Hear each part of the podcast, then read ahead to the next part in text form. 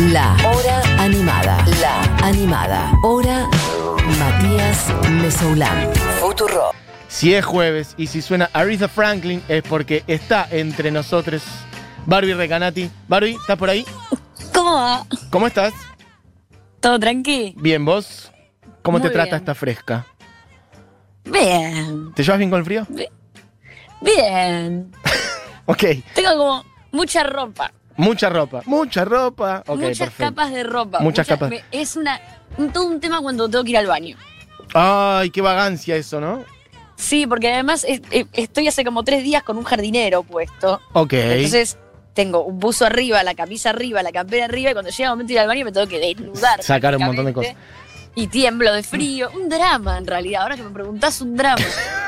Ok, pero estás, este, ¿te estás cambiando la ropa cada tanto, Barbie? ¿O puede ser que tenés la misma ropa puesta hace una semana? Ya. No, cada tres días me la cambio. Cada, más o menos cada tres días. Tampoco la pavada. Ok. No. Tres días está Escúchame. bien, es una, es una cantidad que todavía no hay un olor mm, difícil, digamos. No. Ahí, llega Pero ahí. además, boludo, también hay una realidad que es que después la ropa hay que volver a usarla afuera. Entonces, más o menos la administro. Hay una ropa que ya ni la uso y hay otra que más o menos, digo, le voy a dar como. No la puedo lavar todo el tiempo porque si no, pues cuando termine la pandemia, No, claro. plata para comprar ropa no va a haber. No hay, querida. Pará, pero ¿y No. cómo, pará, cómo ropa que ya ni usás? Me intriga eso. ¿Qué quiere Y decir? no, hay ropa que. Esta ropa la guardo para cuando. Para salir. Termine la pandemia. Ok, claro, está bien. Claro, hay que cuidar. Si no, este pantalón. Esto, que yo ya querida. sé que con 20 lavados no me sirve más. Claro, se destruye. Porque esa tela de mierda. Eh, claro. Eh, claro, bien, perfecto. Bueno, querida, em, ¿qué tenemos para hoy? ¿Qué has traído? Quiero decirte que la gente está flasheando mucho con tus columnas. Esto antes de meternos en algo, llegan muchos mensajes a lo largo de la semana diciendo, de hecho alguien recién preguntaba y se me pasó de largo, alguien todavía hoy preguntaba de quién habías hablado la semana pasada. Wendy De Carlos. Wendy Carlos. Wendy Carlos. Pero bueno, nada, eso, mucha gente flasheando con tus columnas, Barbie, te lo quería Bueno, bueno, tam- me alegra mucho. Te Bien. voy a contar, vos ya lo sabés, pero bueno, vamos a hacer como este decir. eh, Eh, una acting, radioteatro, claro. esta charla como más improvisada. Sí, Ah, Pero te voy a contar que todas estas columnas, no todas, sí. eh, muchas de estas columnas eh, forman par- formaron algunas parte de un podcast que es Mostras del Rock, un Sí. podcast de tu rock, y muchas otras, además de la del podcast, van a formar parte de un libro Vamos. de la editorial de Futurock, Vamos. eh, que es Mostras del Rock. Bien, perfecto. Y ese libro eh, lo, lo estamos terminando ahora con Power Paola, que, que es una dibujante increíble que está haciendo que el libro sea más que un libro, una obra de arte. Así que muchas de las historias que traigo, como la de hoy, Ujú. están dentro de ese libro. He visto Esta ya historia en algunos. particular perdón, no te iba a decir que he no visto está en ya el podcast. algunos dibujitos he visto y están muy sí, lindos. es muy, hermo- es muy hermoso, es muy hermoso, Muy lo, hermoso. Que, lo que estamos ahí armando. Bueno, espectacular. Esa así historia, que por ejemplo, no está Perdón, en el ¿sí? podcast. No, no, te iba a decir que ya sé que entonces se viene el libro que la gente esté ahí atenta. Ocurrirá. Atenta. atenta. Atenta, perfecto. Eh, esta historia, ponele, no está en el podcast, pero sí está en el libro. Bien, Eh, Ah, perfecto. La Hints, que fue una de las primeras columnas que traje, no está ni en el podcast ni en el libro. Digamos, esto es Eh, como claro. un baile ahí. Es ¿viste? un- Ah, esto está en el libro, esto no, esto está en el podcast. En fin, Está muy bien, ¿no? Es, Sí. es un gran guiso donde vos vas metiendo ingredientes. Algunos van para el libro, otros van para el podcast, otros solo, son solamente para acá, lo cual está muy bien también. exactamente. Bien, Mira, perfecto. vamos a arrancar Sí. con eh, la primera canción, que es una jam, es una eh, improvisación eh, de blues eh, con la persona de la que voy a hablar. Ujú. A ver si empieza a sonar. and Ya está John Lee sonando. Hooker. We all got a little thing we call it the down home shakedown.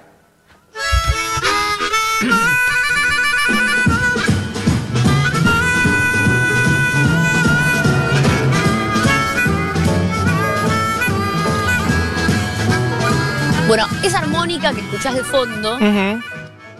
es la armónica de Willie Mae Thornton, Big Mama Thornton.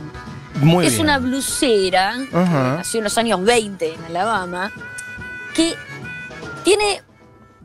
llegó 100 años antes Perfecto. y quedó eh, 100 años antes de lo que debía. O no, en realidad no, pero digo para haber sido más feliz. Quedó tirada a un costado del camino por el racismo, la lesbofobia, la misoginia de la época que era mucho más grave que la de hoy. Galopante, claro, absolutamente. Esto es una grabación en vivo, entonces, cl- Esta es una claramente. grabación en vivo, sí, Lo sí, cual por no es muy supuesto. común. es de, de- de qué época es más o menos esto? ¿Años? De los 60, no, ni, ni siquiera, es del 50 y pico. Ok, qué bien. Big Mama Desde el Thornton, 52, entonces, 53. metiendo armónica ahí por lo pronto. Sí, ella tocaba la batería increíble, tocaba la armónica increíble, como estamos escuchando, cantaba increíble, tocaba la guitarra increíble y bailaba increíble. Ah, bueno, todo. Todo. Pero más allá de todo esto, tenía como un par de particulari- particularidades muy, muy poco comunes para la época que tenían que ver más con los eh, estereotipos eh, estéticos. Ujú. Ponele, ella se vestía de traje, Ah, ok. eh, era muy mal hablada, era Ok. muy guarra. Bien. Eh, no tenía ningún lío con que la juguen, con que la que tilden de X cosa. Ajá. Siempre tenía una petaquita en la mano, estaba siempre medio borracha. Ah, ju- una especie de Chabela Vargas, pero del blues, digamos. sí. Por la pero cosa de la tenía esta petaquita, de cosa- vestirse de otras maneras, de ser más ruda, no sé, se me hizo Sí. esa- ese link en el cerebro, hice.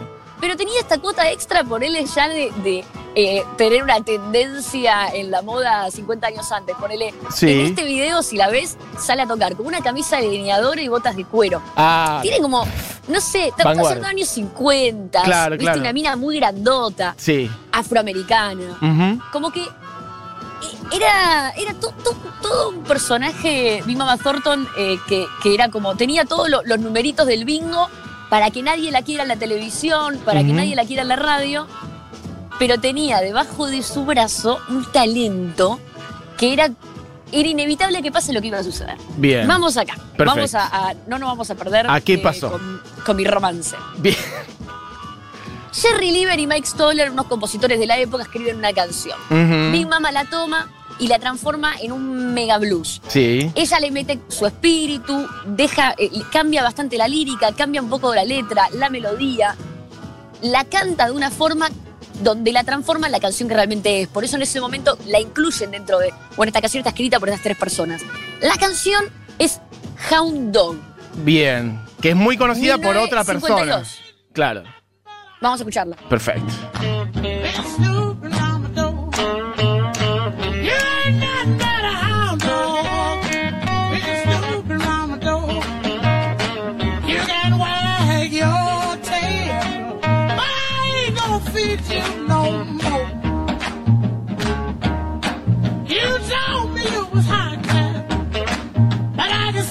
El sentimiento que le pone Big Mama Thornton a esta canción, y, y el estilo y todo, es, es una canción de ella y es increíble. Es Para. de 1952. Vos decís como que la compusieron ellos dos y la, o sea, la, la- la compusieron para ella, pero que cuando ella le metió todo su espíritu, la incorporaron como una de las compositoras también o. No, no, no. Había algo muy común en la época, a- a- vamos a, a poner en contexto, eh, entre los años 40 y los años 70, eh, era la época, yo ya voy a hablar en alguna otra columna de esto, pero a mí Ujú. es- esto en particular me divierte mucho. Sí. Era la época de los Brill Building, era la época en la que todas las canciones que se tocaban, por lo general, eran compuestas por un equipo de compositores. Sí. Ujú. Pero ¿qué pasaba? La primera interpretación que se hacía eh, eh, por- de esa canción era dedicada. O sea, Ujú. vos agarraba- yo agarraba y le decía, yo le voy a escribir una canción a Mati. A tal Pero artista, sí, esta sí.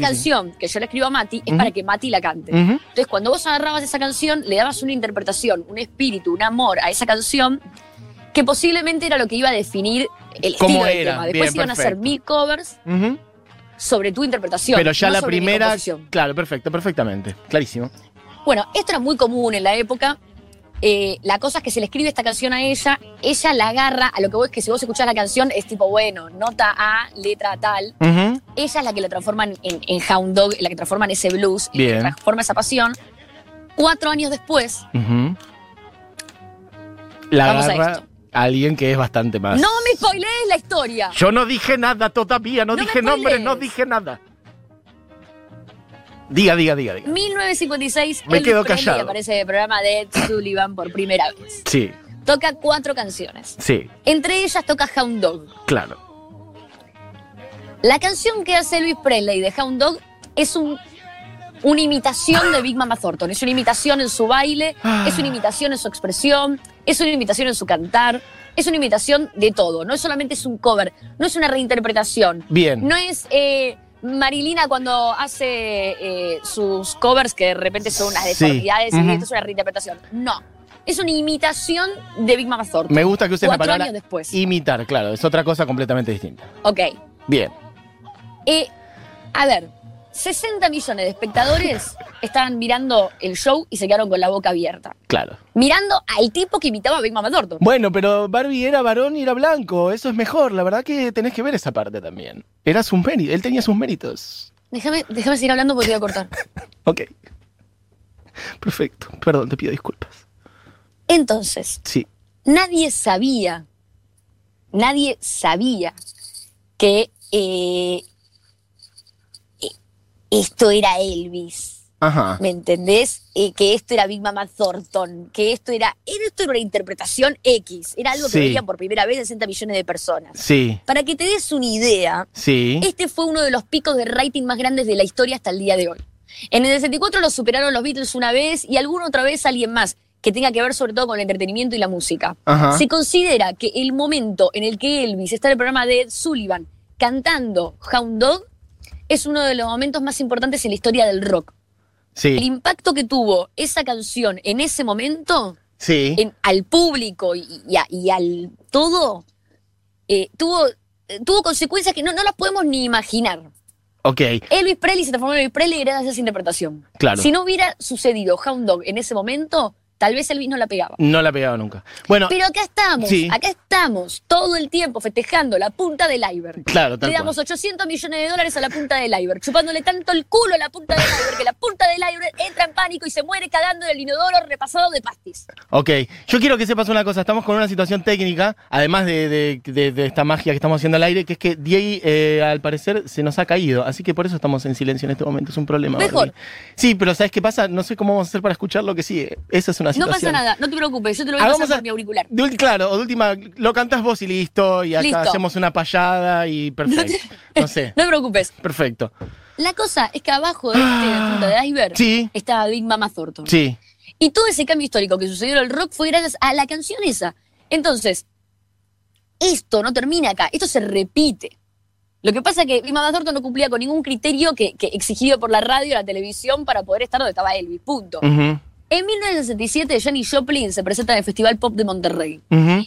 y es aclamada, históricamente inmortalizada, por un momento en particular que sucede arriba del escenario, que es Janis Joplin cantando Ball and Chain. ok, Ball and Chain. Bueno, ahora vamos a hacer. eh, voy a hacer de Diego. Mira. ok. Ah, lo estás haciendo está. vos, ay, gracias. Para, ¿lo estás haciendo vos o Diego? Esto es radio, ¿verdad? eh? Lo está haciendo Diego. Bien, perfecto. Ay, volvió Diez. Me ha vuelto el alma al cuerpo, ya estaba desesperado. Esto que está sonando de fondo es Janis Joplin, eh, Festival Pop de Monterrey. Bien, Este momento es el momento más importante en la carrera de Janis Joplin. En este momento, al igual que Luis Presley con Hound Dog, es este el momento de Janis Joplin en el que la pega y se transforma en Janis Joplin, haciendo un cover de Big Mama Thornton. La Ok. diferencia enorme y la razón principal por la que me gusta hablar de esto, y la hablo rápido porque Ujú. son las 1 menos 5, no te preocupes. es que Elvis jamás habló de Big Mama. Claro. A Big Mama le pagaron 500 dólares por Hound Dog. Y Elvis inició en el estrellato gracias a esta canción. Y nunca jamás nunca dijo nada. nunca dijo Nada. esta canción, a mí me gustó, la escuché por Big Mama Thornton, Nada, algo. nada, en jamás ningún una momento de su referencia. vida, nada. Elvis era, él y había inventado el rock and roll, era el rey del rock and roll, jamás en su vida compuso un tema. Listo. En Que cambio, garca del ojete. en cambio, Sí. Janis, y además se cogía siempre menores. En cambio, Janis Uh, Ok. la vio Sí. a Big Mama, que siempre fue mega luchona, siguió siempre pobre y Era borracha una tocando en bares, luchona, sí. Mm. la vio en un bar en San Francisco, se le Ujú. acercó y le dijo, señora, ¿puedo tocar Ball and Chain? Y mi Mirá. mamá le dijo, obvio. Obvio. Janis, Janis es una desconocida. Ujú. Janis la pega Ujú. cantando esa canción, porque la pega con Ball and Chain, Sí. y no pasa un día sin nombrar a Big Mama Thornton abajo del escenario, arriba del escenario. Qué hermoso. Le reclamó la discográfica que excluyó a Big Mama de los créditos desde el día cero, que la incluyan los créditos adentro del disco. Y después la invitó a que se vaya de gira a Europa. ¿En y este serio? es el dato que a mí me interesa. A ver. Gracias a esto, Big Mama tiene, no solamente tiene una segunda oportunidad comercial, porque empieza a grabar discos de nuevo y le empieza a ir bastante bien dentro de todo. Ujú. Igual ella siempre está tocando en festivales y tocando en barcitos de San Francisco borracha. Sí. Eh, comienza a tocar mucho en festivales de blues que se van a Europa de gira, donde los carteles son Maddie Waters y ella en muchas ocasiones. Qué bien. ¿Y qué pasa? En esta época el blues en Estados Unidos había quedado enterrado de un día para otro, porque había aparecido el soul, los inicios de la música disco, el pop, Y Ok. había pasado de moda el blues. Ya estás am, que en los 70s. o casi ca- 60 más Ok. que nada. Aparecían los girl groups, las ronettes, Ok. toda esta cosa eh, eh, eh, como Martan de Banderas, Sí, sí, sí, sí. eh, la música disco, Ujú. estaba por llegar Stevie Wonder, bueno, en fin. La cosa es que Europa se enamora de estos festis de blues, Ujú. empiezan a girar y personajes como los Stones, Led Zeppelin, Eric Clapton se morfan estos shows enteros Ujú. Sí. ya ellos venían choreando con teloneadas y cruces de festivales el blues gringo. Ujú. Pero de repente empiezan a verlo en vivo. Y no lo pueden Entonces, no creo que podamos entender la influencia de Big Mama en el rock en general. Pero la historia de Hound Dog y la de Ball and Chain más o menos te da una idea. Claro, son dos indicadores muy claros de la importancia que tuvo y de la, del poco reconocimiento Sí. que tiene. Y también, última cosa que te digo, es entender la importancia de nombrar y visibilizar Ujú. a quienes corresponde en el momento que corresponde. Porque Tal cual. si Janis no nombra, no hacía todo lo que hacía eh, para decir, che, esta canción es increíble, me están dando un montón de guita, me están dando un montón de oportunidades, pero esta canción es de Big Mama. Ujú, Big Mama no se iba a Europa a tocar. ujú, ujú. Y si Big Mama no se iba a Europa a tocar, yo no tengo ni idea cuántas bandas británicas megachorras nos hubiéramos perdido.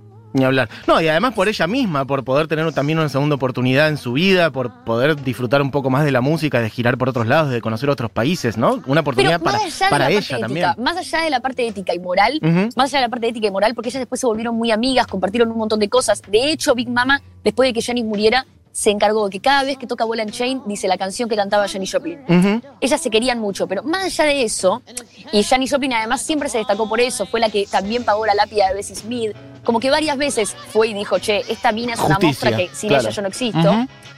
Más allá de eso, entender que a veces vos sos Elvis Presley y te morís por quedarte con toda la torta Ujú. para después morirte cagando en un inodoro Ujú. y no te estás dando cuenta que le estás robando un montón de oportunidades a la música y al arte en general, que no te corresponden y que no son tuyas.